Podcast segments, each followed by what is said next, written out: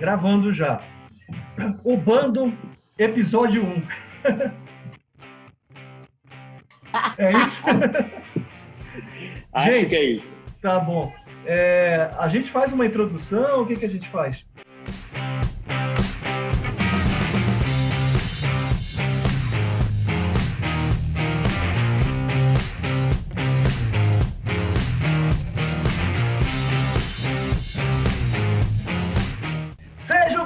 Bem-vindos ao Bando, nosso capítulo de estreia aqui no YouTube, no podcast, para o mundo inteiro nos ouvir e ver agora, não é isso, Mazé? É isso mesmo, muito feliz. Enfim, estamos concretizando algo que a gente já queria há tanto tempo. E, nossa, estou muito, muito contente, muito feliz e esperando que isso tudo não é, aconteceu exatamente para a gente formar o bando. Vamos dar as boas-vindas para mais uma integrante do bando, Suimara Braga. Seja bem-vinda ao bando. E aí, Durval, e aí, meus amigos conectados? Pode ser, pode ser solitude, mas nunca solidão com a gente. e por fim, nosso querido colega que vai fechar o quarteto para formar o bando lá do outro lado do mundo, no velho continente, nosso querido Álvaro Sanches. Alvarito, como você está, colega? Estou muito bem, meu amigo. Muito bom o nosso projeto. Muito bom estarmos juntos novamente. Olá, Sui, olá, Mazé. Era isso que a gente precisava, né? Para juntar, trocar essa ideia, levar, levar entretenimento e, acima de tudo, informação e conhecimento para quem está do outro lado aí aí. Olha só, gente, nesse primeiro episódio, que é o nosso episódio piloto, né? A gente não sabe muito bem como é que ele vai caminhar, mas é por isso que chama de episódio piloto, né? Não é episódio 1, é episódio piloto. É o episódio isso, piloto, gostei. não é o 1 aí. Gente, mas não dá para a gente começar sem a gente falar nessa tragédia mundial que a gente está vivendo, que a gente está experimentando nesse momento, a história do coronavírus. Vou começar com o Álvaro, é, as repercussões lá para para a Europa estão muito complicadas, a gente sabe, mas parece que Portugal conseguiu reagir graças à disciplina lusitana, né? graças à, à educação, à cordialidade e, sobretudo, à empatia lusitana, né, Álvaro? É isso mesmo. Foi, inclusive, tema de uma das colunas minhas na, na CBN Amazônia, é, em que eu falava que, que movimento que está acontecendo aqui. Né? Eu passo um breve histórico. Eu cheguei aqui no dia 10 de março e quatro dias depois, os aeroportos e fronteiras começaram a se fechar. E eu fiquei mais assustado quando vi que ele estava se fechando para os próprios países da União Europeia, do, dos países Schengen, como a gente chama aqui, e isso uhum. me deixou muito assustado. É, com o decorrer dos dias, o que a gente via era a orientação da, da presidência, da, da OMS, de se manter no isolamento social. E o mais incrível, e eu gerei esse destaque na minha coluna também, Durval, é, é a conexão de uma única fala, coisa que a gente não está tendo no nosso país, no Brasil, mas a orientação era a mesma: fiquem em casa, e a polícia começou a ser mais empática nesse movimento. E, para concluir, o que a gente observou muito, além do respeito, e aqui em Portugal foi um dos menores índices de, de mortalidade, de letalidade, inclusive, um ponto que, que chamou muita atenção é respeito, então não se via crianças nas ruas, o hum. comércio realmente fechado, respeitando uma ou duas pessoas entrando no máximo, ou seja, as pessoas levaram a sério a orientação tanto da OMS quanto da presidência.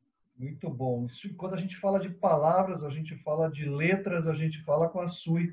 Parece, SUI, que a gente está enfrentando uma situação, parece que a situação é mais grave, quer dizer, a gente já tem uma infraestrutura muito comprometida de saúde aqui em Manaus, saindo de Lisboa, vindo para Manaus, e acrescente-se a isso um discurso bastante divergente, falta um media training ali para a turma do Palácio e parece que isso, tá, é, um, isso é um grande agravante para a gente. As pessoas não sabem muito bem se devem sair, não devem sair. Como é que você está vendo isso? É um problema de comunicação?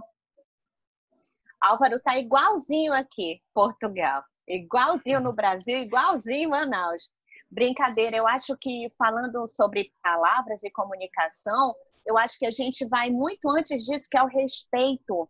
Não está se tendo coerência, não está se tendo respeito. O Álvaro falou respeito às crianças, todo um conjunto, toda uma sociedade entendendo o contexto, mas isso não é possível quando a gente tem um líder maior da nação que deixa a gente também incerto, que gera, que traz muita dúvida, em que a gente tem uma população que é uma população riquíssima, mais diferente, plural, então, a gente não tem um direcionamento, além de um problema de comunicação, é um problema grave, todo mundo se uniu, sejamos solidários ou não sejamos solidários, vamos ser solidários, vamos dar as mãos.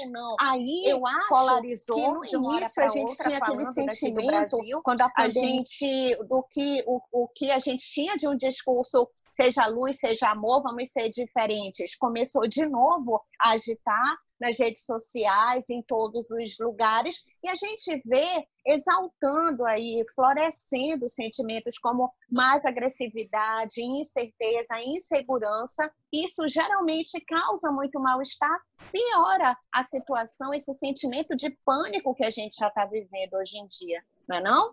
É isso aí. Mas é, você que, você que é uma mulher aí da comunicação, é, jornalista, é, muito bem conceituada, experiente, eu te pergunto, está faltando media training aí para o governo Bolsonaro? Será que, será que assim, se eles tivessem uma comunicação mais uníssona, mais padronizada, será que essa situação é, seria, digamos assim, minimizada, pelo menos? Com certeza, eu acho que está faltando tudo, não é? É? No momento que o presidente diz que ele não é, ele se chama Messias, mas ele não faz milagres, e com essa quantidade de gente que está morrendo no, no Brasil, morrendo mesmo, não é? Não é só de brincadeirinha, não, não é só gente doente, não é só uma gripezinha, as pessoas estão morrendo. É, no momento que ele fala isso, a, a comunicação ela se, ela deixa de existir, sabe? ela, ela se torna algo que não que não é, é, é cada um por si, Deus por todo. No, no, na hora que ele falou isso, teve alguém da, da bateria dele lá rindo sobre quando ele fala. Aliás, eles todos, aqueles assessores, riem muito do, do presidente, eles acham tudo que o presidente fala muito engraçado. E, e, e é, né? isso. E é engraçado mesmo, né? Se não fosse trágico. É, se não é fosse trágico. É trágico. É tragicômico, né? é.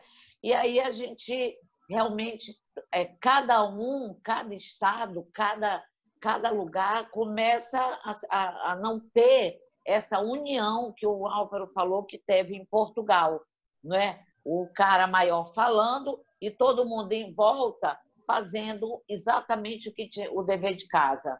Aqui não. Aqui cada estado é de um jeito, cada pessoa é do jeito, cada ministro fala de uma forma.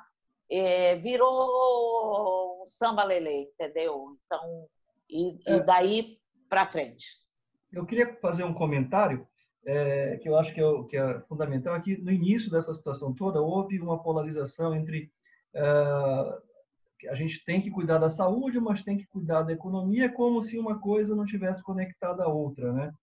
E é como se de repente uma mão de obra, eu não sei se vocês sabem, mas assim, eu estou sem o um número aqui na cabeça, mas eu li uma pesquisa, a última pesquisa do IBGE, que mostrava, se não estou enganado, que é, pô, todo mundo sabe que a mão de obra, uma das mãos de obras mais doentes do mundo é a brasileira.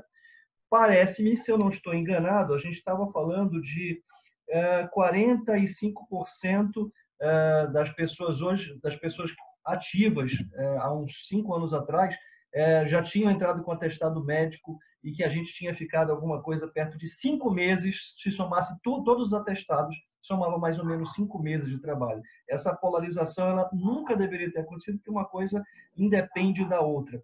Aí eu te pergunto, Álvaro, o, o Bolsonaro hoje, a gente não quer, aqui o nosso papel não é criticar o governo, mas simplesmente dar a nossa visão sobre a perspectiva do que a gente, nossa perspectiva do que está vendo.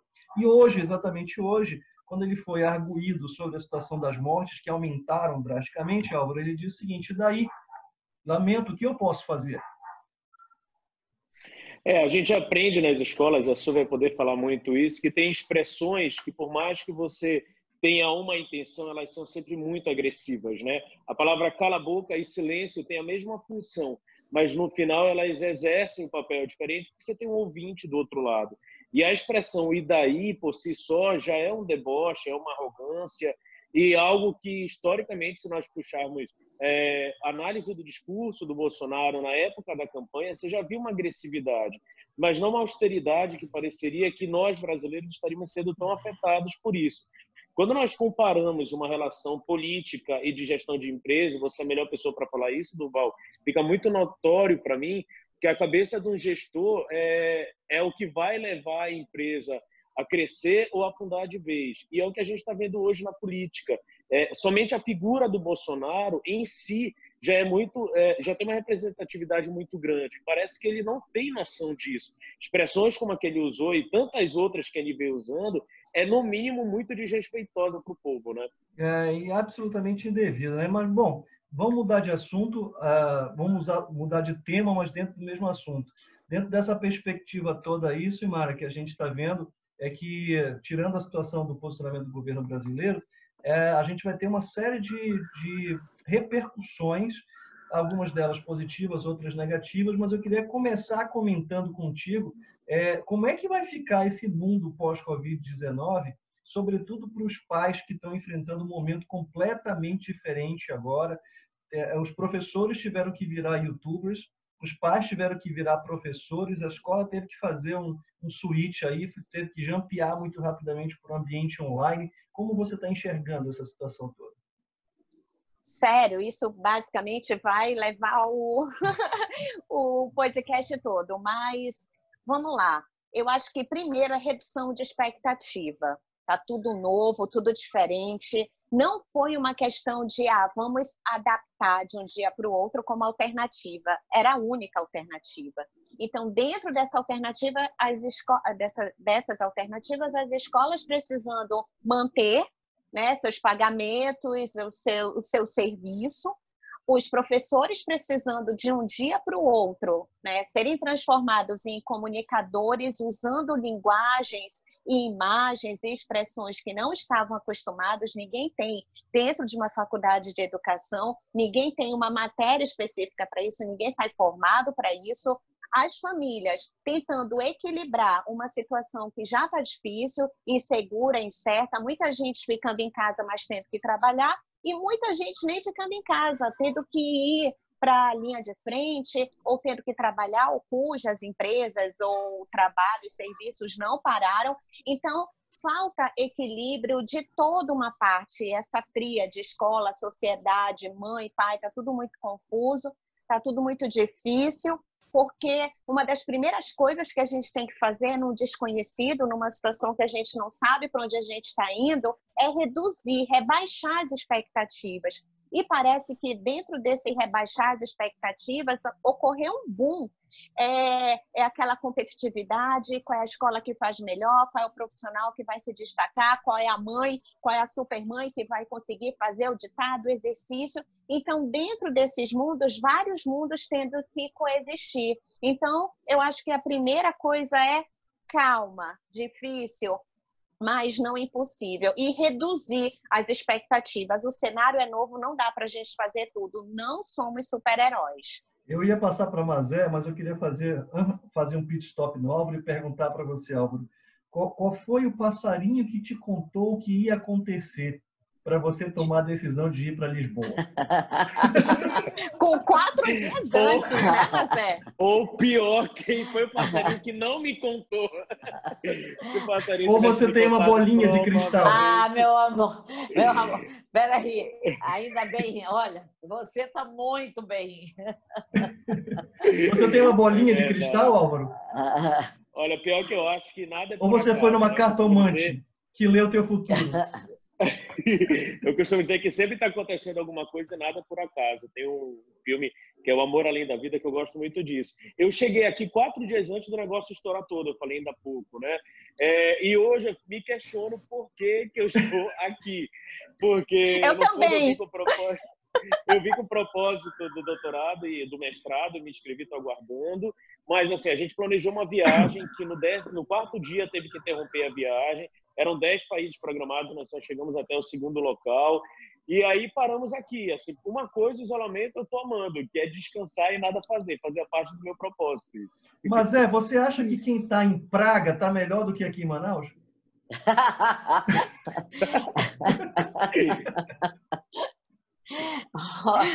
Olha, certamente em Praga as pessoas estão bem melhores que aqui. Ai, gente. O que, que você está achando, Mazé? É? Que repercussões essa situação toda? Eu perguntei da Sui é, sobre essa questão dos pais, mas para a imprensa, né? a imprensa nunca foi tão atacada do, do, do que mais nesse, em um momento mais assim em que a, a, imprensa tem o seu maior papel, né? Quer dizer, é, tá difícil até de ser jornalista hoje, né?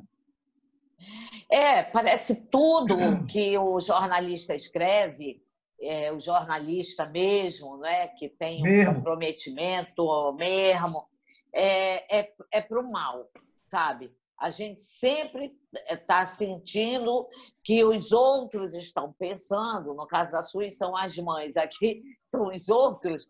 É, ah, poxa, mas vamos deixar a pessoa trabalhar, vamos deixar o governador fazer isso, vamos deixar. Ninguém está impedindo. E nós estamos é, com um sentimento de muito medo a cada dia. Não existe, a Sumara até pode me, é, me consertar, mas a minha sensação é de finitude a cada momento. A cada momento, hoje, por exemplo, eu encontrei lá fui pegar um, um, uma comida, um negócio que eu tinha mandado buscar, e o entregador estava chorando muito, porque ele tinha acabado de saber que o pai tinha dado entrada no hospital, que já estava entubado, não sei. Então, é, aí, aí uma outra pessoa me disse assim, mas a gente não vê enterro de rico. Tem, porque rico está morrendo também, sabe? Não existe essa coisa do, do só, só os pobres. A, doença veio Pra, ela é democrática, é, né? Ela é democrática, mas a gente e a gente fica nessa ansiedade de saber o que vai ser amanhã. Cada dia que você abre o olho pela manhã e agora, gente, qual é, é a novidade do dia? Né? Tá muito complicado. É, Eu acho é... que Manaus está tá assim no limite do limite do limite, entendeu? Não tem não tem para onde correr. Aí, ah, mas é todo mundo tem que ficar em casa. Mas vamos fazer uma boa gestão, vamos fazer uma excelente administração, vamos parar, entendeu? De querer mostrar um pedacinho do, do, do, do hospital arrumadinho, entendeu? E saber que está tudo desarrumado no mais. Sabe, eu sabe? acho que é um momento também, mas eu não sei se você concorda, mas assim, se eu fosse eu, à frente de, da saúde ou de algum, alguma secretaria, e se eu fosse até eventualmente governador, é, eu acho que é, não adianta fazer isso. Eu acho que tem que dizer a verdade nesse momento, nada mais do que a verdade, a absoluta verdade. Até porque nesse momento a gente não pode, é, a gente não pode é, ocultar nada. A gente precisa de ajuda nesse momento. E aí eu queria passar a bola para o Álvaro e perguntar para você, Álvaro, o seguinte: recentemente a gente tem visto um movimento contra os coaches, né? Um movimento de, de que assim, coach, não sei o que, coach não presta e tal. Quando essa pandemia passar, é como se a gente fizesse um reboot, né? Será que os coaches agora não vão assumir um papel diferente na, na, nesse cenário aí? É, a sensação que eu tenho é que o movimento dos coaches iniciou com vários cursos acontecendo, alguns muito sérios, de carga horária bem longa, e aí formou profissionais dessa área que não é regulamentada ainda. Posteriormente, você teve vários cursos abrindo de curta duração, e aí sim você teve uma pluralização de todo mundo é coach, e nesse momento as pessoas começaram a olhar com uma boquinha mais torta para a função do coach. Mas eu queria trazer a, a, o questionamento de uma palavra, pensei muito nessa expressão no nosso programa de hoje, do que o Mário Cortella falou, né? que tempo é questão de prioridade. A gente sempre utilizou a ausência do tempo, a falta de tempo, para dizer que a gente não conseguia fazer um curso, não conseguia se dedicar a uma atividade ABC. E, de repente, a gente tem tempo de sobra e muita gente ainda não está fazendo isso. Porque você tem muito livro é, disponível hoje, muitos cursos, e as pessoas ainda não estão em busca disso. Muita gente ainda não está em busca, pelo que eu tenho visto. Eu acho, sim, Duval, que depois desse movimento as pessoas talvez queiram se questionar mais. O que eu percebo é que atualmente as pessoas estão adoecendo emocionalmente. Todos nós, de alguma maneira, já estávamos, né? que está, já estávamos, e de repente nós fomos obrigados a desacelerar mas hoje é angústia, né? Eu comentava da pouco essa semana, a Maria Beltrão ontem chorou dando uma notícia que talvez nem era uma das mais trágicas perante tantas, e ela de repente não conseguiu mais chamar a próxima notícia. Você vê jornalista chorando, médico chorando. A gente, não, Você viu o é, Paulo Paixão aqui em Manaus, mas é? É, eu vi o Paulo Paixão.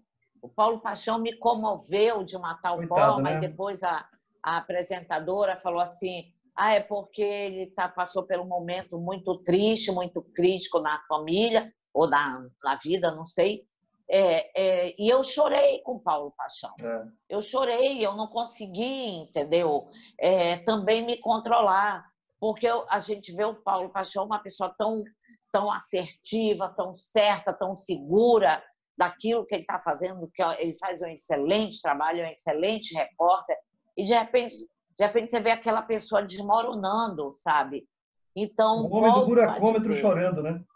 É, volta a dizer, o, o, o, a gente não sabe o futuro. É. Me desculpe todo mundo, sabe? Não se sabe o futuro. Mas, é, é, realmente é aproveitar a situação, a vida agora. O que você puder fazer por você, até que ainda tem isso, não é? O que a gente puder fazer pela gente para se tornar menos doente emocionalmente, vamos fazer. Desculpa, Porque ninguém sabe. Perdão, Mazé, eu, acabei interrompendo o Álvaro e voltando para Mazé, mas o Álvaro não está falando, perdão. Não, não, de forma alguma, era isso mesmo. Acho que a Sui tem um comentário a fazer a esse respeito, né, Sui? É sim, eu acho que as pessoas humanas, né, Mazé? O Paulo Paixão, ele só retratou ali que ele é humano carne e osso, o sentimento.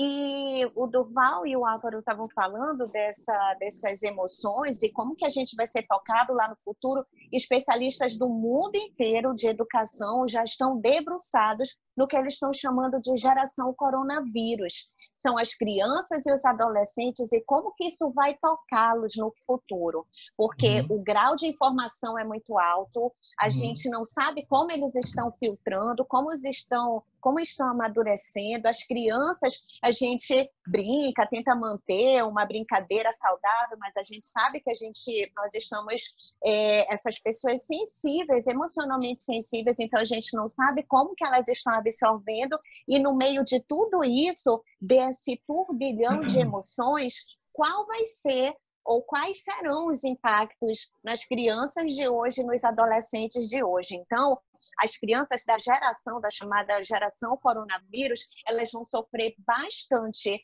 tanto de saúde física quanto de saúde emocional. Primeiro, pelas dores inevitáveis, muita gente vai passar por dores muito fortes, sejam elas dores por causa de perdas e dores também econômicas e um abismo social, né? A gente sabe que a gente vai ter aí economistas e especialistas falando pobres, bem mais pobres, né? E a gente nesse abismo social, nessa desigualdade muito grande, como que isso vai tocar jovens e crianças no futuro? Então, os especialistas falam exatamente do que a Mazé falou, desse desconhecido. Eu, eu concordo que vai estar tá se formando a geração corona, mas também a gente tem que pensar no outro, no, na outra ponta, que é a ponta do idoso, né? a ponta que é onde eu, eu me encontro, a ponta da terceira idade, que nesse momento, por exemplo, o ano de 2020, para mim, era o meu ano. Era o meu ano. Eu, eu, eu, eu ia fazer coisas assim que eu esperei uma série de, de, de da minha vida para fazer uma coisa bacana. O que é, professor? Não, são coisas que você queria fazer. Eu já fiquei pensando besteira aqui. Olha, mas já saiu. Você esperou tanto tempo para isso? Eu sou um macaquinho. Não é isso. Não é isso, não é isso. Aliás, está é, é, tá sendo muito engraçado porque na minha vida é, houve um, a, a, volta de um amor antigo, entendeu? Um senhor. Um amor senhor. Isso é legal, né? uma coisa assim, você começa a ver. Mas em paralelo com meu... juniores ou excludente? Não, sem juniores. Não, aí você começa a ver, gente, como eu fui idiota, como, por que, qual o problema do cara gostar de rock ou gostar de MPB? Qual, por que não? Entendeu? Não, o problema Começar... eu vejo só com você, de gostar de MPB e não gostar de rock. Olha a voz da experiência. Eu vi o quanto eu, eu era idiota, sabe? Quanto eu me achava. E aí você começa mais aí o, a finitude que eu estou falando, realmente, é, além disso, é, da, é da, da, da, do idoso, pô. A gente não sabe, ano que vem, a gente não sabe daqui a seis meses, a gente não sabe quais serão as doenças que nós vamos ter. E no meio do jovem, do, do, da criança, né, do adolescentezinho aqui e dos idosos, está uma faixa de gente que trabalha, que está trabalhando, que não pode deixar de trabalhar e que está surtando e que, também. E que está surtando. Eu vejo isso no meu genro, que é, ele tem que ir para a rua, ele tem que fazer ele tem que ir para a fábrica, ele tem que vender, ele tem que sair de casa. E isso está deixando ele muito mal, porque ele, quando volta, tem que tirar a roupa toda, tem que tomar banho, tem que não sei o quê. Ele anda com muita máscara. Então, eu acho que a cadeia de, é, vai ser muito, muito ruim, sabe? Eu acho que o, o, o final disso é, é, é, a gente vai precisar muito trabalhar a, a, a mente. A doença. São as dores, né? As dores, é. E, e, e é isso que, assim, os governantes, as pessoas que estão no poder não estão entendendo. Elas não estão entendendo, sabe? Então, deixa, vamos superfaturar, vamos fazer isso, vamos deixa reclamar, sabe? Vem um caminhão de um avião de álcool gel e de máscaras, um, um avião lotado para cá, para Manaus. Aí mandam o, o, avião buscar o resto e, tá, e, e, tem, e tem gente da saúde reclamando que não tem máscara, que não tem álcool gel, que não tem EPIs, entendeu? Não tem. É não é brincadeira. Complicado. É complicado. Mas é, só para a gente e quebrar onde é que está? Eu queria saber onde é que está esse negócio. Um Enfim, vamos quebrar. É... Tudo bem aí, Álvaro? Tudo bem, perdão, gente. Não, não, tranquilo. Fiquei assustado. O Elton veio aqui falar, depois eu edito isso. Ah, tá. Eu, ia quebrar, eu só ia quebrar o gelo, mas é dizer que, de repente, isso tudo tem um lado positivo. Você está agora com um amor mais sênior e tal, o cara vem da rua, bate na porta, já vai tirando a roupa na porta. aí, aí e, o, o pior passo, que não é isso. Chega em você, você. Passo alquinho. Amor, passo... pandemia, pandemia, cada um no seu, entendeu? No seu e aí, mas é, tira a roupa. Aí que é mais legal. Aí você aí é vem. Tá sendo legal. Aí ele tira a roupa, passa um álcoolzinho e, e vambora, né? Não, é, é, é complementando essa história do amor em tempos de pandemia é que é cada qual no seu quadrado, ninguém pode se tocar, ninguém pode se beijar, ninguém pode se abraçar é quando você realmente percebe que o amor é isso. Vamos ser né? democráticos. É... Cada, uns no seu quadrado, outros no seu redondo, né, Mazé? É, vamos, vamos. Álvaro, Agora você bateria. Mas... Ei, Álvaro, deixa eu te fazer uma pergunta que eu estou, sério, curioso. Olha, agora. eu estou meio preocupada agora com o nosso piloto, da minha bateria. Não sei se ela me aguenta aí tanto tempo, não. Vamos lá. Álvaro, eu estou curioso. É, falando... A bateria não é a minha, a bateria é do meu ah, saquei, claro. Jamais imaginei o contrário. Porque a sua bateria... Sua jamais. É, jamais. Essa é do Nacel. Ei, Álvaro, você passou quanto tempo à frente da escola lá?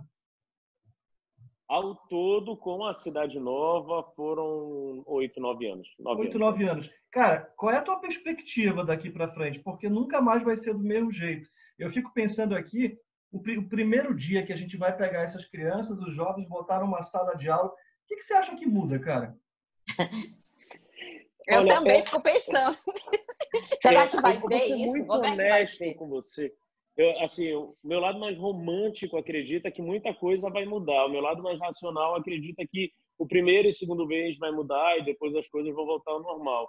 É fato que na primeira semana as pessoas vão ser mais sensíveis, certamente. Você vai ter numa sala de aula desde o aluno que perdeu um ente querido, o colega do lado que o pai perdeu a família, o outro que desenvolveu talvez uma síndrome e o outro uhum. que está tudo bem, que a vida só tocou, ele foi curtir umas férias e está voltando. E aí, mais uma vez, você vê o papel do educador à frente disso, né? Será que esse professor vai saber novamente lidar com tantos sentimentos quando ele pode ter a característica de um desses alunos que eu acabei de citar. Então, eu acho que esse, esse chacoalhar vai acontecer muito fortemente no primeiro, na primeira, segunda semana, e depois, Duval, sendo muito honesto, é um ponto de interrogação. Eu acredito e adoraria que nós mudássemos esse pensamento, mas no fundo, no fundo, eu acho que vai voltar tudo normal. Sim.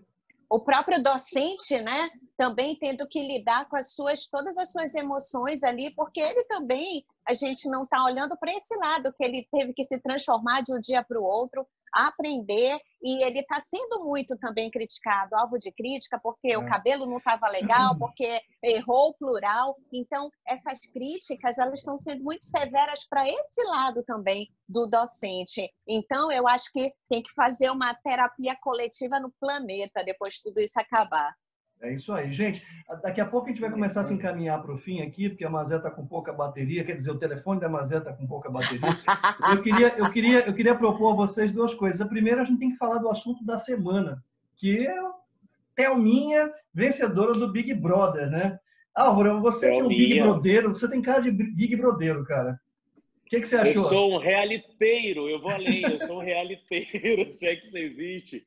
Uh, eu gosto muito do Big Brother, a Fazenda, adoro parar na frente da TV e não ter que pensar muito. Então, esse é um excelente movimento para isso. Eu gostei muito, eu acho que veio uma representatividade, uma negritude no momento em que o país está tão esperançoso de que algo venha acontecer, vem uma valorização para os médicos, e aí vem novamente nessa sororidade, que é uma palavra que a Manuela, a Manu usou ao longo do programa, é a união entre as mulheres, isso ficou muito claro nessa edição, acho que a Mazé é ótima para comentar sobre isso, e é, é, é o momento, sim, para se enaltecer o papel da mulher e se ter mais respeito, além de tudo, né, Mazé? Mazé, eu queria te fazer é, uma pergunta sobre isso, desculpa te interromper, eu queria te perguntar, Priori disse, Prior, né, Prior disse que não sabia o que era sororidade. Charminho ou burrice? Ah, agora tudo a gente não pode fazer nada. Eu posso só fazer um adendo. A palavra sororidade aumentou em mais de 60% a busca no Google. Então não foi só o Prior. Muita gente não sabia que era sororidade.